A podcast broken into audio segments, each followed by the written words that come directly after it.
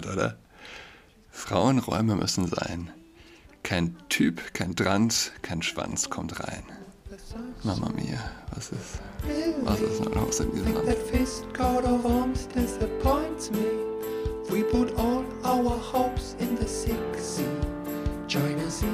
Hallo und herzlich willkommen zu Adrats Podcast. Mein Name ist Julian Adrat.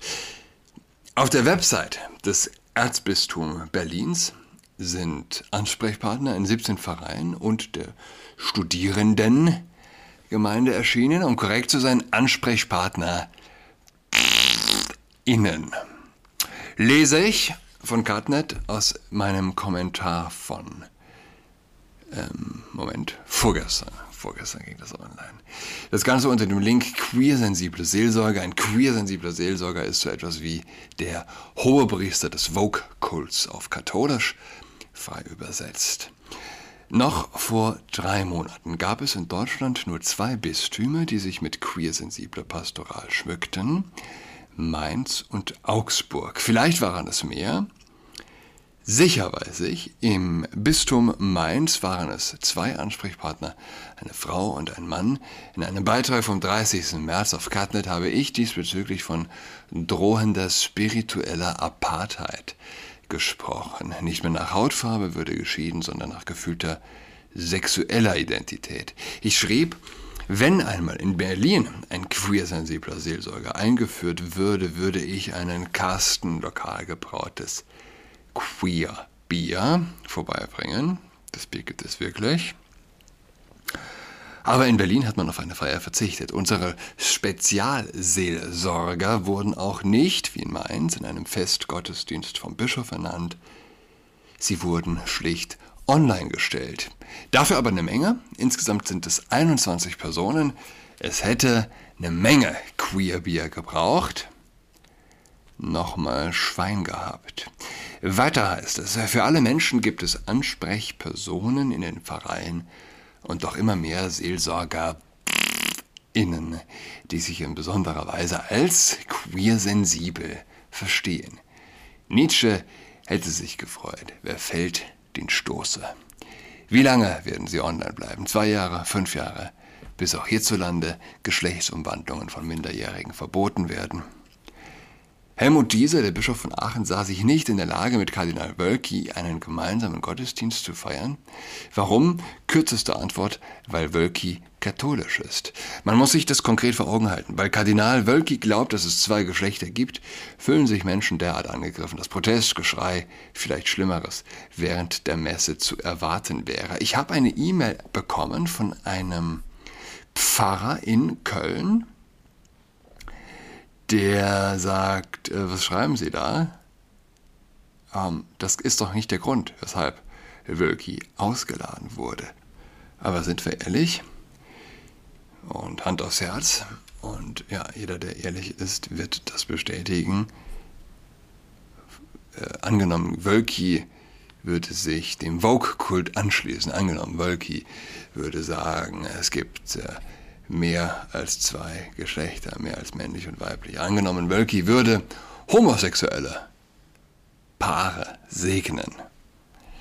Glaubt doch niemand, dass dann dort Hundertschaften drohen würden, äh, die Messe zu stören, oder? Sind wir mal ehrlich. Ähm, ja, mal ehrlich, Genau, habe ich geschrieben. Geht's weiter.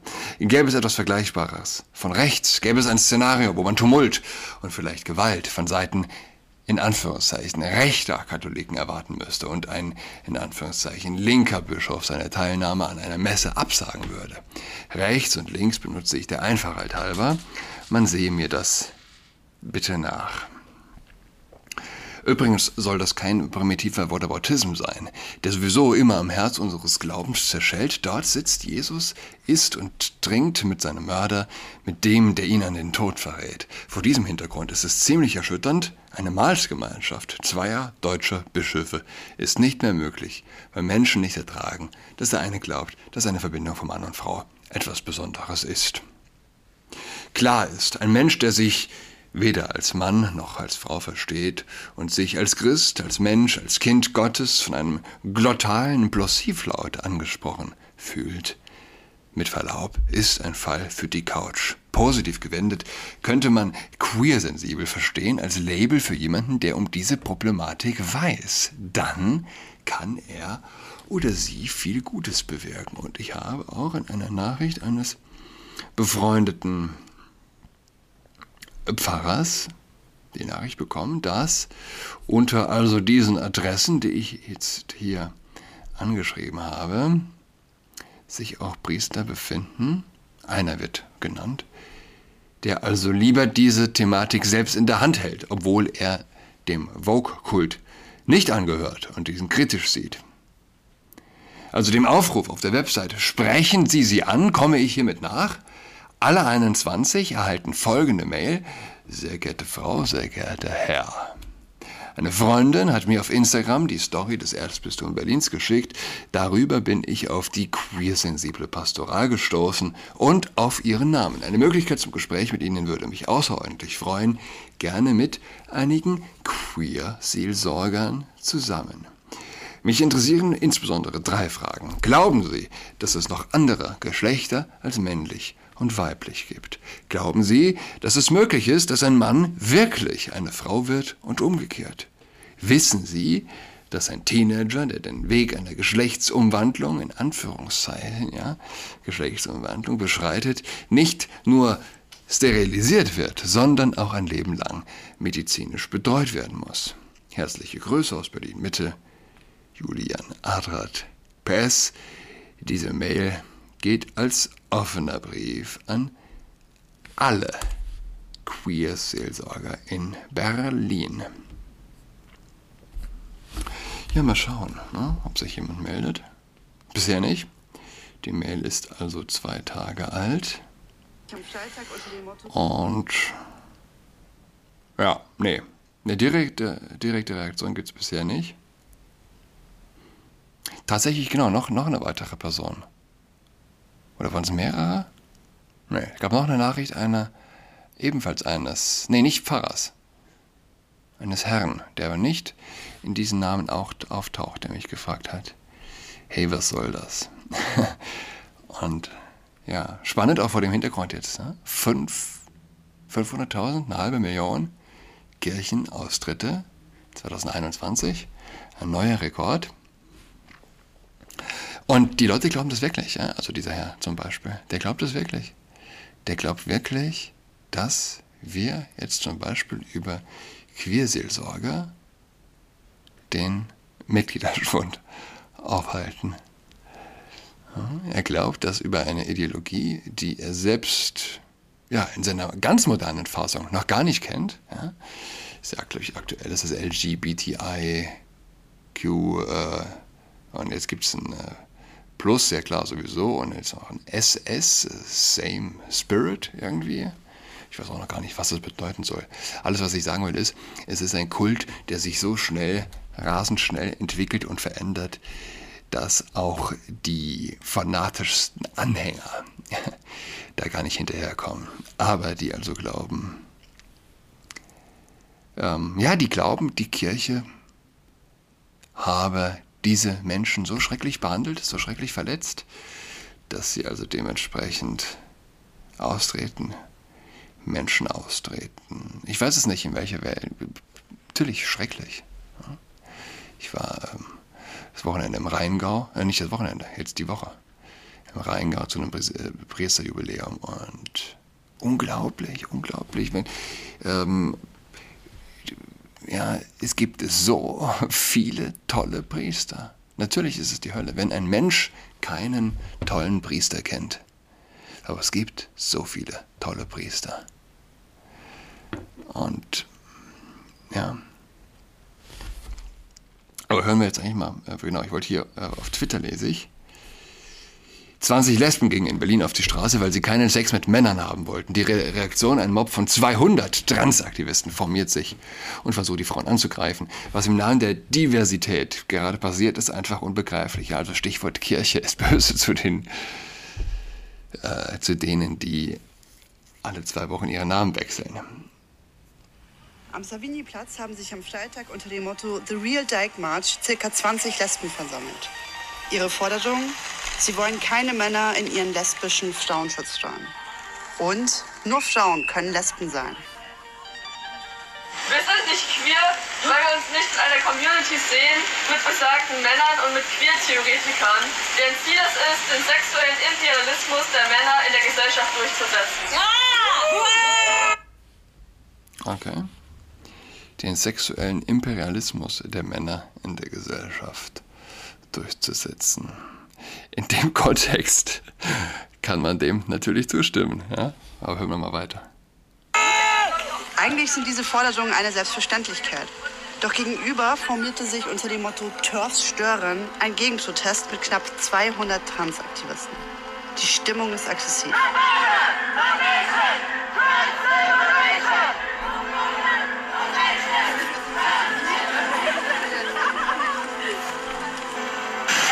Wir sind jetzt hier ähm, auf dem Lesbenmarsch. Die Lesben demonstrieren dafür, dass sie keine Männer in ihren Schutzsteuern haben wollen.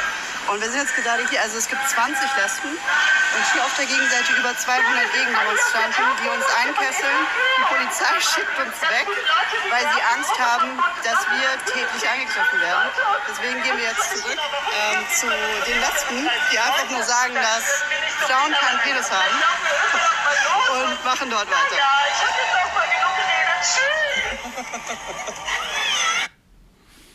Yes, indeed. Wer hätte das gedacht? Ich meine, ich fände es auch interessant zu wissen, ja, was ein queersensibler Seelsorger dazu sagen würde. Angenommen, ein hm, Schwarzer mit Vollbart, der sich als Frau versteht, heult sich beim queersensiblen Seelsorger die Augen aus, weil die Lesben ihn nicht in ihren Club lassen. Man, man darf nicht lachen, man darf nicht lachen. Alles möglich, alles möglich. Beinharte, beinharte Realität. Aber man hat es sich nicht ausdenken können, oder? Und selbst hartgesottene, selbst hartgesottene Menschen, ja, die den Kram verfolgen, ich zähle mich dazu. Wer hätte denn ahnen können, dass Homophobie gewaltsam praktiziert, ja, von Deutschen, das sind ja keine muslimischen Teens, ja, die sich hier, die hier über Lesben oder CSD-Teilnehmer innen herfallen. Ähm, das sind Bio-Deutsche, das sind echte Kartoffeln. Ich meine, natürlich ist es schwer, unter dem Schleier des Vogue-Kults ähm, noch den Deutschen zu erkennen, genauso wenig wie man den Franzosen oder den Amerikaner darunter erkennen kann. Aber wer hätte das gedacht? Was Dracula für Frankenstein ist, ist der Queer-Kult für den Homokult. Und man kann sich ja das äh, an den Zahlen äh, klar machen. 20 lesbische Frauen, die sagen, eine Lesbe, eine Frau hat keinen Penis, begegnen, denen gegenüber steht die zehnfache Menge an ähm, Protest, Protestierenden, die sagen, ihr habt ja nicht mal alle. Und wäre die Polizei nicht, würden die die verprügeln.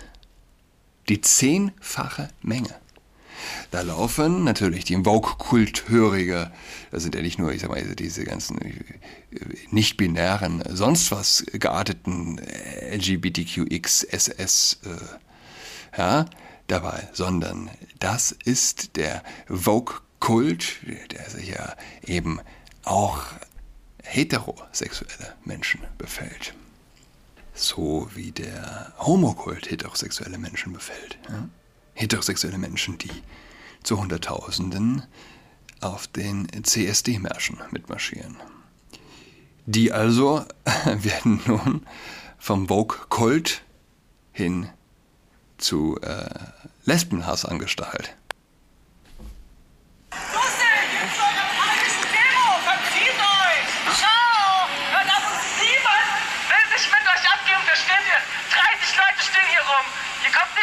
von der Stelle. Es ist einfach ein Joke.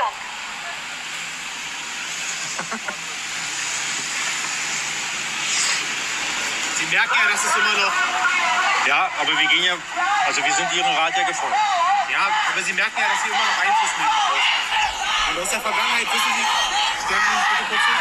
Äh, aus der Vergangenheit wissen wir, dass es eskaliert ist und wir möchten das heute auf keinen Fall wieder. Aus der Vergangenheit wissen wir, dass es eskaliert ist, sagt der Polizist zu den Lesben und bittet sie quasi, naja, ihre Demo aufzulösen, weiterzugehen, wegzugehen.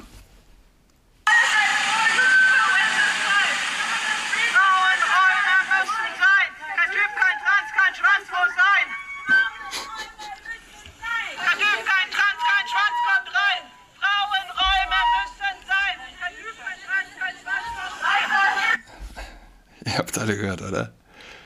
Frauenräume müssen sein. Kein Typ, kein Trans, kein Schwanz kommt rein. Mama mia, was ist, was ist denn los in diesem Land? Auf diesem Planeten, muss man sagen.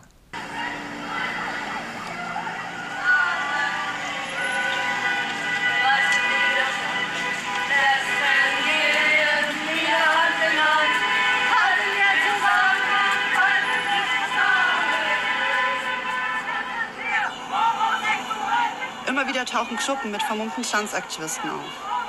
Sie versuchen auf die Stauen loszugehen, werden aber jedes Mal von der Polizei abgeführt. Und natürlich alle verstecken sich hinter FFP2. Ja? Der säkulare Extremist glaubt, dass eine Frau einen Penis hat, so wie er, ja, und sein, seine Hasenpfote, die er mit sich führt, sein Talisman und der, er auch seine Identität verschleiert, ist die FFP2. 20 gegen 200. Es bleibt, es bleibt wirklich spannend. Ich wünsche euch allen ein schönes Wochenende. Wir hören einander wieder nächste Woche. Bis dahin. Tschüss.